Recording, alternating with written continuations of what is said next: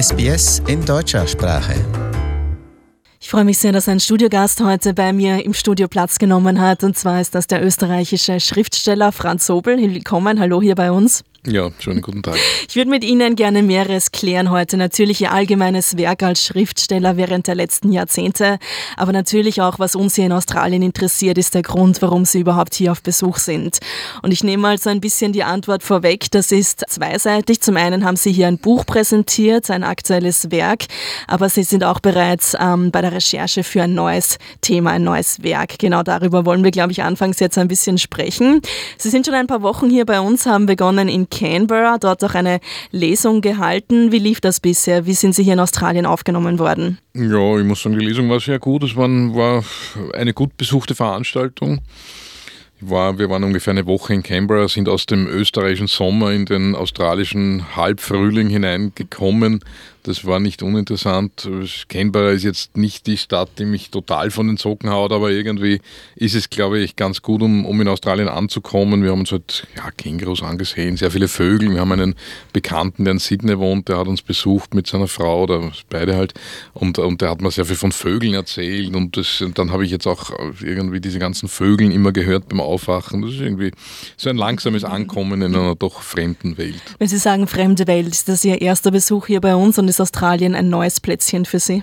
Nein, es ist mein zweiter Besuch. Wir waren bereits, also ich und meine Frau, die Schauspielerin ist und die hier ein paar Vorstellungen gehabt hat, waren bereits vor drei Jahren hier. Da, da war es noch neuer. Jetzt äh, habe ich schon ein bisschen eine, eine Vorstellung von dem, was mich erwartet. Es ist nicht mehr völliges Neuland, aber es ist natürlich, es ist schon anders, nicht? Das ist irgendwie eine, eine, andere, eine andere Lebenserfahrung, obwohl einem wieder sehr viel bekannt vorkommt. Das ist irgendwie ganz, ganz spannend eigentlich. Und man hat natürlich das Gefühl, wenn man von Europa kommt, man ist wirklich am, am anderen Ende der Welt. Es sind zwar jetzt nur acht Stunden Zeitverschiebung aktuell, also gar nicht so viel, aber, aber trotzdem ist es eine, ja, es, die Welt steht am Kopf im wahrsten Sinne des Wortes. Der Mond steht am Kopf, es gibt ein anderes Sternenbild, man hat eine andere Zeit.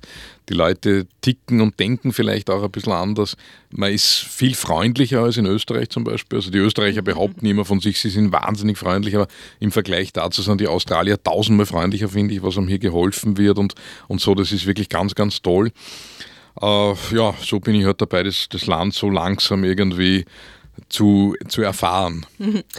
Lassen Sie uns über Ihr Werk sprechen, das Sie hier in Canberra präsentiert haben vor zwei Wochen, Das Floß der Medusa, Ihr, Ihr letzter Roman, das Sie eben auch präsentiert haben. Geben Sie uns da einen kurzen Einblick, worum es da geht? Ja, beim Floß der Medusa geht es um eine Schiffskatastrophe, die weder mit Australien noch mit Österreich etwas zu tun hat. Ein, eine französische Fregatte ist kurz gefasst vor der westafrikanischen Küste auf Grund gelaufen, hat mehrere Versuche genommen, unternommen, dieses Schiff von der Sandbank zu befreien. Die haben alle nicht geklappt. Man hatte zu wenig Rettungsboote mit, hat ein Floß konstruiert aus den Mastoberteilen und hat darauf 150 Leute raufgestellt. Die standen sofort bis zur Hüfte im Meerwasser und man hat ihnen gesagt, ihr braucht keine Angst haben, wir ziehen euch an Land, wir ziehen euch an die Küste. Das hat nicht funktioniert. Nach wenigen Stunden hat man das Rettungsseil gekappt und ist davon ausgegangen, dass dieses Floß auf diesem Floß wahrscheinlich niemand wird überleben können. Durch einen Zufall hat man dann dieses Floß zwei Wochen später gefunden. 15 dieser 150 Menschen haben diese zwei Wochen äh, ärgste Ausnahmesituation überlebt. Und was die in dieser Zeit über, über und erlebt haben, das habe ich irgendwie da gibt es einerseits einen historischen Bericht, weil das alles auf, auf Tatsachen basiert. Und daraus habe ich irgendwie einen, einen sehr wahrhaftigen Roman gemacht, der schrecklich ist. Ich habe es versucht, einigermaßen so zu schreiben, dass man sich auch manchmal amüsieren kann. Das bleibt dann natürlich manchmal das Lachen im Halse stecken, aber es ist irgendwie eine sehr, sehr packende Geschichte, die aufgrund der Flüchtlingskatastrophe, die aktuell sich im Mittelmeer abspielt und wahrscheinlich auch hier vor Australien, ja nicht ganz unaktuell ist. Ja, ist auf jeden Fall ein heftiger Stoff. Ich muss sagen, das Buchcover ist auch sehr angsteinflößend. Das geht auf ein Gemälde zurück.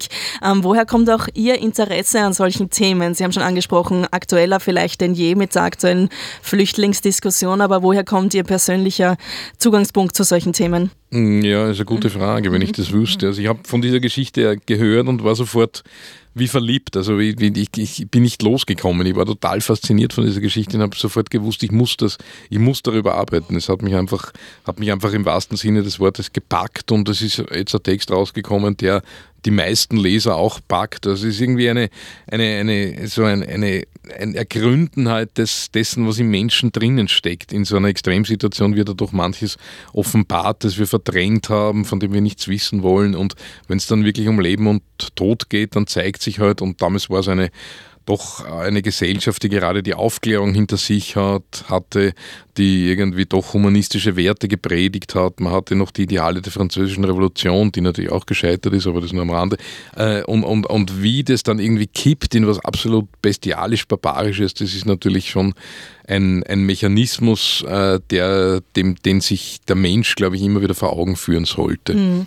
Wir wollen, glaube ich, im Anschluss noch ein bisschen über Themen sprechen, mit denen Sie sich so befassen. Ich will aber, glaube ich, noch auf Ihr neuestes Projekt eingehen. Ich habe kurz angesprochen, dass Sie hier auch bei uns am Kontinent sind, um etwas Recherche anzustellen. Und ich würde mal sagen, als Laie, da geht es in eine ganz ähnliche Richtung, auch um ein Schiffsunglück, das sich hier vor der Küste Australien zugetragen hat. Ja, es ist nicht das nächste Buch, sondern eigentlich im, Prinzip ist es erst das überübernächste Buch. Ich habe nach dem, nach dem Floß musste ich irgendwas leichteres schreiben, habe ich ein Buch über den Wiener Opernball geschrieben, das wird jetzt nächstes Jahr erscheinen. Jetzt arbeite ich gerade an wieder an etwas Historischem über eine Geschichte über die Konquistadoren und danach sollte eigentlich äh, diese Geschichte der Batavier kommen. Da geht es auch um einen Schiffbruch und dann auch um ziemlich äh, brutale Szenen, die sich dann der Westküste auf, äh, Australiens auf den Wallaby Islands, glaube ich, heißen die, abgespielt hat. Und äh, da bin ich halt, weil ich schon da bin, habe ich mir gedacht, das muss ich mir jetzt anschauen. Mich fasziniert diese Geschichte und habe schon ein bisschen, ein bisschen vorrecherchiert und jetzt habe ich mir gedacht, jetzt, das ist ja, ich meine, es ist immer noch weit von, von, von Melbourne nach Westaustralien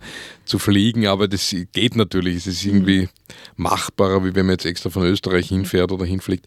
Und insofern habe ich das irgendwie beschlossen, das jetzt hier noch eine Woche anzuhängen und für dieses Projekt, obwohl es eigentlich erst wahrscheinlich ein, ein über-übernächstes Projekt sein wird, zu recherchieren. Wir haben schon mitbekommen, Sie verfassen sehr viel, arbeiten auch an, an Themen gleichzeitig zum Teil. Ich glaube, wir können Sie da auf jeden Fall als, als nicht untätig beschreiben. Woher kommt dieser, auch dieser große Drang nach dem Veröffentlichen, also viel als zu machen? Ja, das ist eine gute Frage. Also wahrscheinlich, äh, einerseits vergesse ich sofort, so, sobald ich mit einer Arbeit abgeschlossen habe, ist es irgendwie vorbei.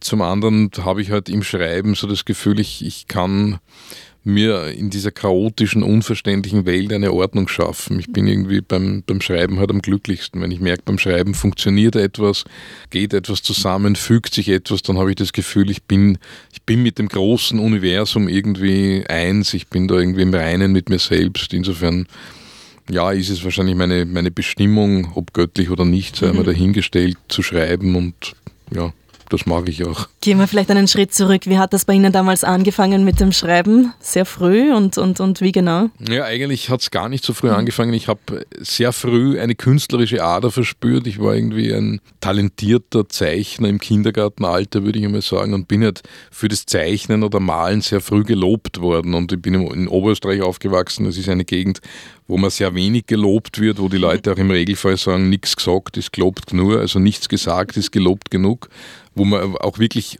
auch als Kind nicht unbedingt mit Lob überhäuft wird. Und da war halt dieses Zeichnen und Malen für mich so eine Bestätigung irgendwie, dass ich irgendwo Talent habe. Und deswegen habe ich gedacht, gut, ich muss, muss das auch beruflich machen, nachdem ich in, in eine ganz andere Ausbildung Richtung Maschinenbauingenieur gemacht habe und habe trotzdem immer dieses Gefühl gehabt, ich muss Künstler werden und das hat dann irgendwie schon funktioniert, aber auch nicht so funktioniert und irgendwann einmal war ich so weit, so als 20, 22-Jähriger, äh, dass für mich die bildende Kunst nicht äh, keine, keine Kriterien mehr gehabt hat. Ich konnte nicht mehr sagen, was gut und was schlecht ist und parallel dazu habe ich ein bisschen mit dem Schreiben begonnen und habe gemerkt, dass das, was ich irgendwie in der Malerei versucht habe zu machen, beim Schreiben viel, viel leichter und viel, viel schlüssiger für mich gegangen ist und während in der Malerei auch überhaupt keine Resonanz oder wenig Resonanz und wenig Erfolg da war, habe ich beim Schreiben so quasi zwei Jahre nachdem ich den ersten Text äh, geschrieben oder veröffentlicht habe, sofort den Ingeborg-Bachmann-Preis gewonnen, der doch eine der höheren Auszeichnungen in der deutschen Literatur ist. Und insofern ist es sehr rasant und sehr schnell dahingegangen. Ich will kurz noch eine Zeile hier aufgreifen aus der Einladung, die mir vorliegt von der Lesung vor zwei Wochen in Canberra, wo drauf steht, geboren 1967 in Vöcklerbruck. Sie haben gesagt, in Oberösterreich ist einer der populärsten und auch polarisierendsten österreichischen Schriftsteller. Ich richte mal gleich die Frage an Sie. Wie ist das gemeint, der polarisierendste? Naja, ein, ein, ein befreundeter Yogalehrer hat einmal gesagt, ich bin sowas wie ein Papagei, der immer die Geheimnisse der Familie ausplaudert.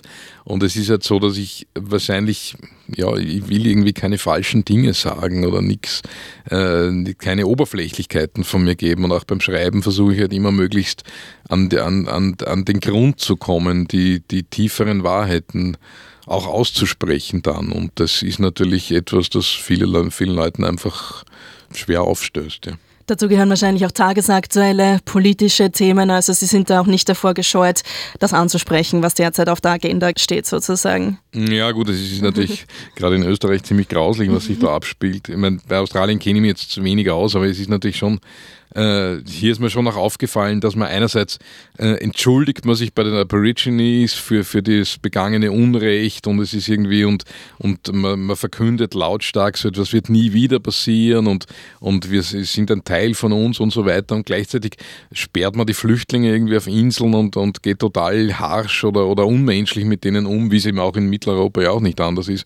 Und das sind schon Dinge, äh, ja, die, mich, die mich irritieren, nicht? Ich meine, ich war jetzt, äh, jetzt waren wir eine Woche in Neuseeland, so am, an einem Strand in Dunedin, wo es irgendwie, wo sehr idyllisch war. Jetzt sind wir gestern in Melbourne angekommen und das erste, was mir aufgefallen ist, sind diese unglaublich vielen Obdachlosen hier. Wir sind da in, in St. Kilda untergebracht und sehen eigentlich wahnsinnig viele Leute, die auf der Straße schlafen und das ist schon etwas, jetzt als Fremder, also in, in, Wien reagiere ich da wahrscheinlich auch anders, aber als Fremder denkt man sich, ich sehe diese reichen Leute, die da jetzt irgendwie, weiß ich nicht, es wirkt halt so, einkaufen, gut essen und so und da, daneben liegen Leute auf der Straße, die irgendwie äh, gerade eine Flasche Wein sich leisten können, damit sie das Leben irgendwie ertragen und das ist schon eigentlich unmenschlich und barbarisch, dass man so etwas zulässt. Aber ich meine, ich tue natürlich auch nichts, also ich, ich schmeiße denen halt ein paar Dollar rein, aber ich bin jetzt auch nicht jemand, der der die ins, weiß ich nicht, ins nächste Obdachlosenasyl oder so begleiten würde. Das macht eben keiner und jeder denkt sich, na gut, soll ein anderer machen. Aber im Prinzip so, so Dinge regen mich dann schon auf oder ich reg mich über mich selbst auf, weil ich auch so ein fauler Hund bin natürlich, aber, aber das sind halt Dinge, auch, sind auch Ängste natürlich, wenn man sich denkt, gut, wie, wie schnell kann es eigentlich gehen jetzt in so einer doch am Kapitalismus orientierten Gesellschaft, die wir überall haben, dass man selbst irgendwie auf der Straße liegt, weil halt ein paar Dinge schiefgelaufen sind. Und das ist, es sind halt Dinge, die ich dann immer wieder, die mich aufregen und weil sie mich aufregen, schreibe ich dann noch drüber. Mhm. Franz Obel, ich will mich sehr herzlich bedanken, natürlich, dass Sie sich die Zeit genommen haben, hier bei uns vorbeizuschauen. Ihnen alles Gute wünschen für zukünftige Projekte und natürlich auch noch viel Spaß hier bei uns in Australien. Ich hoffe, Sie kommen uns mal wieder besuchen hier. Ja, vielen Dank, unbedingt.